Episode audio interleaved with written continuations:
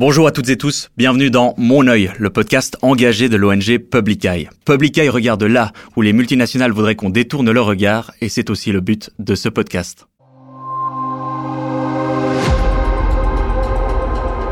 Mon œil, le podcast engagé de Public Eye.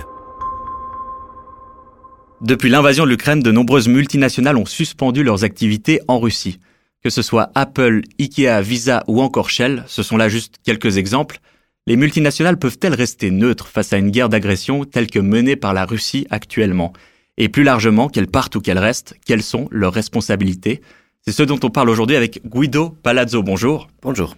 Guido, tu enseignes à HEC Lausanne l'éthique des affaires et tu te passionnes tout particulièrement pour le côté obscur de la force, puisque tu analyses les prises de décision non éthiques par les entreprises. C'est ça.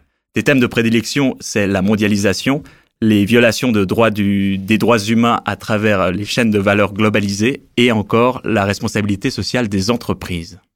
Je précise toutefois pour nos auditeurs et auditrices qu'on tourne le vendredi 8 avril et qu'évidemment la situation a pu changer depuis. Je te propose de rentrer dans le vif du sujet avec un document vidéo du président ukrainien Volodymyr Zelensky. Les affaires avec la Russie fonctionnent bien, alors que nos enfants meurent.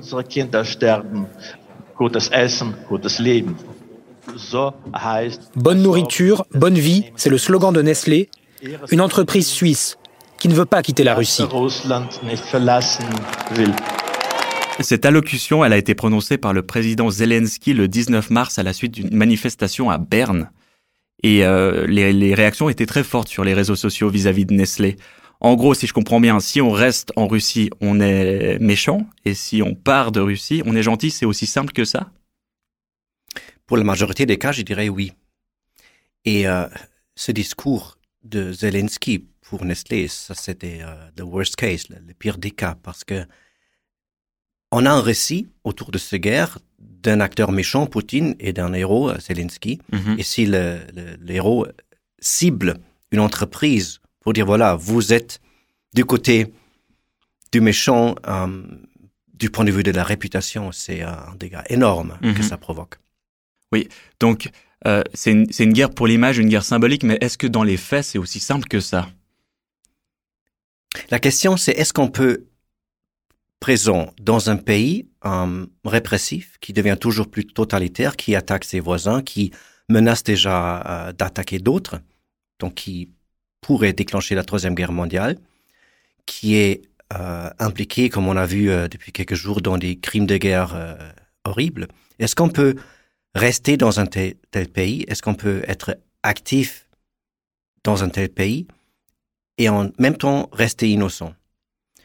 Um, Et je pense que la réponse est non, parce que chaque présence d'une entreprise um, stabilise le système, soit du point de vue financier, euh, soit du point de vue euh, symbolique, euh, parce que toutes les entreprises qui simulent une normalité par leur présence ajoutent une couche, une couche de soutien un régime qui devrait être plus déstabilisé.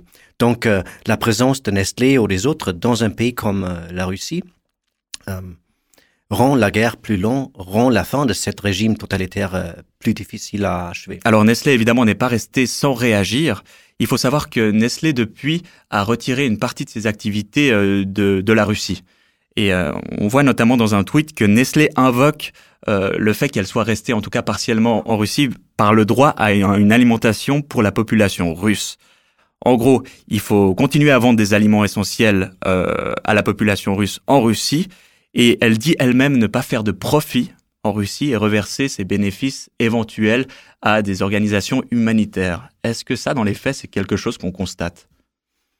Il faut d'abord dire que pour toutes les entreprises qui sont en Russie maintenant, euh, la décision de partir ou rester est une décision d'un euh, dilemmatique. C'est un dilemmatique. Ça veut dire quoi? Ça veut dire, comme Jean-Paul Sartre une fois a dit, euh, il y a seulement des, des solutions sales. Mm-hmm. on a des options sur la table et dans chaque option, il y a des valeurs, des principes, des conséquences et il n'y a pas la solution idéale. Ouais, c'est ni blanc ni noir, quoi. On peut pas. Exactement. Donc, si Nestlé reste, comme j'ai dit, ils vont stabiliser le, régime. S'ils s'en vont, il y a des produits euh, qui ne sont plus disponibles aux consommateurs en Russie, avec potentiellement des conséquences problématiques. Donc cet argument de... Nestlé, il est crédible. Moi, je pense que c'est crédible. Le, problème de Nestlé, c'est qu'ils ont hésité trop long. Mhm. Ils ont pensé qu'ils peuvent ne pas décider, rester un peu, s'en aller un peu. C'est ça le problème. Ils ont sous-estimé euh, l'aspect, la, dimension symbolique de cette décision. Ils ont euh, hésité trop long et, comme ça provoqué la, la, résistance. Ils ont fâché euh, Zelensky, euh, comme j'ai dit, le, pire des cas. Mhm. Mais en principe, dire que continuer à vendre le, le, lait bébé en poudre est légitime. Mhm. On peut même discuter si c'est pas aussi légitime de vendre la nourriture des, des, chats et des chiens. Mhm. Parce que si je me trompe pas, Nestlé a un, partie de marché de 40%. Mhm. Ça peut pas être remplacé d'un jour à l'autre. Donc il y a des, des, des, des, chiens et des, des chats qui vont mourir si eux, ils retirent leur, leurs activités euh, de la Russie. Est-ce que dans une perspective un peu plus de calcul économique, est-ce que c'est pas une manière pour Nestlé de rester euh, en Russie, de garder un accès au marché russe? Peut-être il y a toujours beaucoup de, de, de motivation. Eux aussi, j'imagine, ils ont peur de, de l'expropriation mhm. par le gouvernement. Donc, Poutine l'a déjà euh, menacé. Mais l'autre côté, si on reste dans un pays qui devient toujours plus totalitaire, euh, on peut pas y revenir. Mhm. Donc, c'est exclu. Euh, et si Poutine n'est plus là, un nouveau gouvernement aurait toute la motivation de, de d'inventer les entreprises à revenir. Donc la peur de l'expropriation, pour moi, c'est une peur artificielle. Ouais, pas, pas Mais quand même, il y, a, il y, a, aussi cet argument de, des places de travail. Donc ils ont des ouvriers qui doivent être euh, licenciés. Euh, comme j'ai dit, c'est une situation dilemmatique. Mm-hmm. Mais pour moi, si on fait la comparaison entre les conséquences euh, de l'option euh, rester et les conséquences de l'option euh, partir, partir a plus de, poids euh, éthique pour moi. D'accord. Au-delà du cas de Nestlé, euh, on parle de plus en plus de la responsabilité sociale des entreprises ou RSE. Euh, c'est une notion qui est de plus en plus régulièrement invoquée et remise sur la table. Qu'est-ce que c'est exactement et de, quand ça date en fait? C'est une, une, vieille discussion et probablement d'une raison pour laquelle Public Eye existe. Mm je dirais que la vraie discussion sur le RSE a commencé euh, à la fin des années 80 avec la, la chute du mur de Berlin, la mondialisation de la production, parce que jusqu'à ce point-là, le capitalisme était un système présent en Europe, au Japon, aux États-Unis, donc dans un contexte plus ou moins bien régulé. Mm-hmm. Tout d'un coup, les entreprises euh, ont leurs opérations dans des contextes répressifs, des contextes où il n'y a pas de gouvernement, des, des, des, guerres civiles, où il y a des gouvernements corrompus. Donc cette division de travail, ce contrat social qu'on avait, hein, les entreprises s'occupent de, des profits, les, les gouvernements régulent, euh, ce contrat social a été violé, a été détruit par la mondialisation, parce que les entreprises peuvent euh, devenir des acteurs mondialisés, par contre les, les, gouvernements ne peuvent pas. Okay. Donc tout d'un coup, les entreprises étaient euh, liées à des, des violations des droits de l'homme dans leur chaîne de production, des esclavages, euh, esclavages des, des, des, manques de sécurité dans les usines, etc. Donc, euh, avant la chute du mur de Berlin, on aurait dit, euh, voilà, c'est le gouvernement qui s'en occupe. Mais, comme j'ai dit, si le gouvernement ne veut ou ne peut pas, c'est là où l'entreprise doit réagir. Et c'est là où la pression a commencé à dire, voilà, vous devez vous en occuper vous-même. Et c'est ça le début de la discussion sur la RSE. OK. Euh, aux États-Unis, euh, très récemment, il y a une équipe de chercheurs et de chercheuses qui a dressé une liste euh, des multinationales et de ce qu'elles ont fait à la suite de l'invasion en Ukraine. alors, une partie de ces entreprises sont restées, d'autres sont parties. Il y en a d'autres qui ont pris des mesures à mi-chemin. Est-ce que tu penses que c'est important de faire ce, ce, genre de liste et tu penses que ça a un, un impact sur la population ou ces entreprises elles-mêmes? On le voit dans le cas de Nestlé, euh, dont on a déjà parlé. Donc, plus on est euh, présent dans les médias comme un acteur qui refuse euh, de, quitter la, Russie, plus on est sous la pression de, de, l'opinion publique, mm-hmm. plus la réputation est menacée. Hein. Juste pour donner un autre exemple, Ritter Sport, producteur de chocolat, refuse de s'en aller de la Russie. C'est mm-hmm. quand même 10% de son... Avec les mêmes raisons que Nestlé avec l'argument des postes de travail. Oui. C'est ça un argument que souvent a été euh, utilisé, à part de l'argument de, des produits essentiels. Oui. Qui pour moi est le seul, le seul euh, légitime. Le seul légitime. Si on regarde une entreprise comme euh, pas Novartis, qui sont aussi actives en Russie, ça c'est les médicaments. Et les médicaments, on peut pas facilement remplacer. Ou une entreprise comme euh, Siemens, qui ont des, des, des, des, projets de maintenance en Russie. Sans leur maintenance, il y a des risques de sécurité pour les, pour les gens. Donc, ça, c'est pour moi des arguments légitimes. Mm-hmm. Hein. Mais comme le Wall Street Journal a écrit il y a une semaine, c'est bizarre que maintenant toutes les entreprises définissent euh, leurs produits comme essentiels. Euh, je sais qu'aussi chez, chez Publica, il y a un gros focus sur les sociétés de négoce qui négocient les hydrocarbures russes, par exemple Trafigura ou encore Glencore. Est-ce que celle-ci ne devrait pas d'autant plus se retirer de Russie et elle-même choisir d'arrêter de, de, négocier ce pétrole russe qui, je le rappelle, est le, vraiment le nerf de la guerre économique, le trésor de guerre de Poutine? En principe, oui. Mais en même temps, ça c'est lié à des décisions politiques du pays aussi, parce qu'on dépend des ressources russes. Donc, mm c'est pas seulement à Glencore à décider euh, de ne plus acheter le charbon ou quoi qu'il soit, parce que nous, en Suisse, euh, en Allemagne, euh, les gens dépendent des ressources russes. Donc, ça aurait des conséquences assez négatives pour la population qu'on peut pas laisser les entreprises décider. Donc, c'est une situation un peu particulière pour moi. Mhm. Et si je suis, moi, une multinationale basée en Russie, est-ce que tu as des recommandations, des guidelines de ce qu'il faudrait faire? Est-ce qu'il faut être plus transparent? Est-ce qu'il faut vraiment faire une pesée des intérêts? Qu'est-ce qu'il faudrait faire? Il faut en tout cas prendre une décision claire. Et c'est ça, comme j'ai dit, le problème de Nestlé. Ils ont essayé de ne pas prendre une décision. Il y a d'autres qui sont pas tellement visibles avec leur marque qui essaient de se cacher encore aujourd'hui. Et c'est ça la raison pour laquelle la liste Yale est tellement importante. Mhm. Parce que ça montre les acteurs. Et on peut plus se cacher. On doit décider. Et on doit décider de manière claire. Et mhm. si on veut rester, on doit avoir des arguments euh, légitimes. Bien sûr. En matière de droits humains, on parle souvent du devoir de diligence de ces entreprises. Est-ce que tu arrives à nous expliquer un peu ce que c'est? On vient d'une euh, époque, comme j'ai dit avant le chute du mur de Berlin, où une entreprise s'est considérée un acteur neutre du point de vue moral et du point de vue politique. Euh, parce que euh, on a dit que s'il y a des, des problèmes de droits de l'homme ou de la pollution, c'est le gouvernement qui s'en occupe. Donc, analyser si ou non on est connecté à des problèmes euh, de droits humains ou de, de l'environnement, c'était même pas considéré euh, nécessaire. Mm-hmm.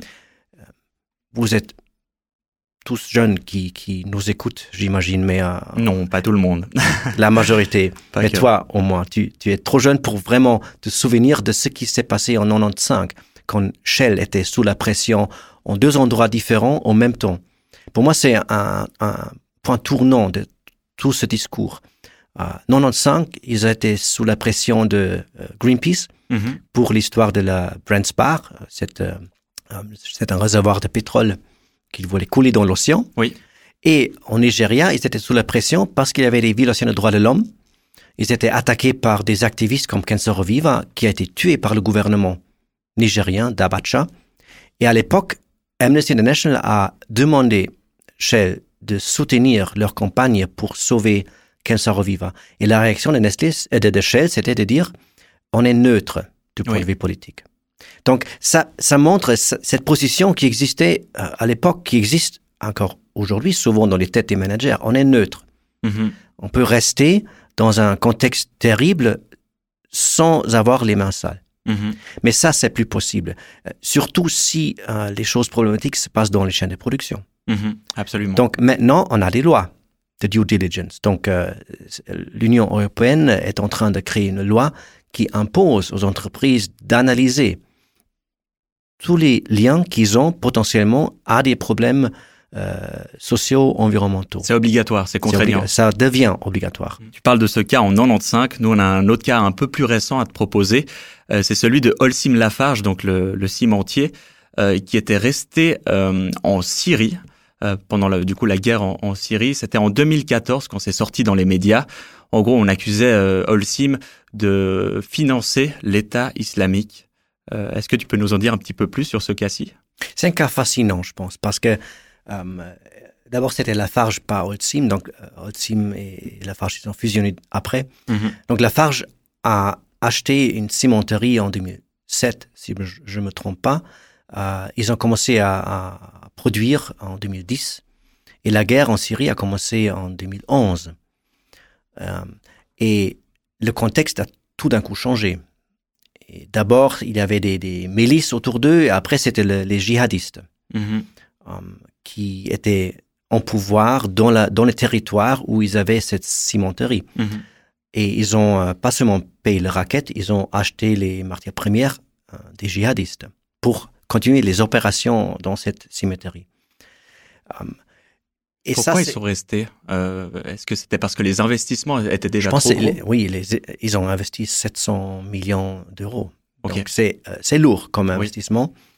Et c'est aussi euh, difficile à dire qui, qui est le méchant dans une guerre. Parce que les milices qui euh, attaquaient euh, le président de la, de la Syrie étaient considérés les, les, les alliés de Mhm. l'Ouest, Oui. même les djihadistes au début. Et Mhm. tout d'un coup, la, la- la politique change, mais on est quand même dans la région. Mhm. Qu'est-ce qu'on va faire? Et là, je, je vois que cette attitude de dire nous, on est neutre du point de vue politique, n'aide pas à comprendre bien les situations dans lesquelles on se trouve. On sous-estime les risques. Mhm. Et c'est ça qu'ils ont fait. Ils ont surestimé l'investissement, euh, ils ont sous-estimé les risques de réputation et les risques juridiques dans lesquels ils se trouvent maintenant. Alors si je retiens un petit peu ce qu'on peut conclure de tous ces cas-là, c'est peut-être qu'il faut faire une pesée d'intérêts qui soit prise très au sérieux et miser sur la transparence. Est-ce qu'il faudrait rajouter quelque chose de plus? Il faut que les entreprises comprennent que la gestion des droits humains, la gestion de, de, de la crise écologique, devient des sujets clés de la stratégie. C'est pas un nice to have, donc des choses qu'on fait si on a le temps ou euh, on peut faire à côté avec euh, plus de, de focus sur le marketing. Ça doit être au cœur de l'entreprise. Et si c'est au cœur, ça veut dire que l'entreprise doit se transformer de manière radicale et devenir un acteur différent. Les chaînes de production vont être différentes au moment où on prend ça au sérieux. Donc, une fois que cette pesée d'intérêts est faite par une entreprise, comment on fait pour quitter un pays de manière responsable? Il faut d'abord faire une analyse de, de ces parties prenantes. Donc, qui est affecté par cette décision et comment? Mhm. Et après, faire, il faut faire un plan pour aider ceux qui sont affectés de manière négative, surtout les, euh, les, les, les, les employés de l'entreprise, mais aussi les partenaires dans, dans la chaîne de production dans le pays. Euh, et j'ai vu euh, qu'il y a des entreprises qui ont créé des programmes pour soutenir les employés de continuer à payer au moins, au moins une partie du salaire euh, pour quelques mois.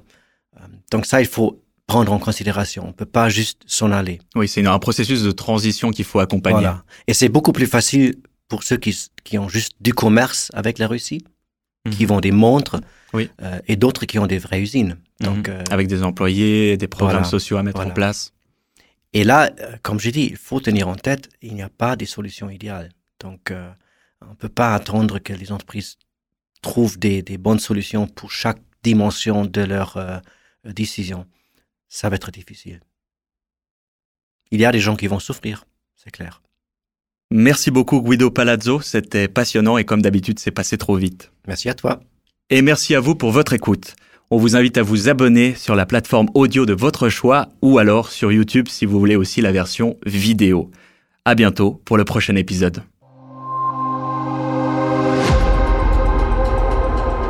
Mon œil, le podcast engagé de Public Eye.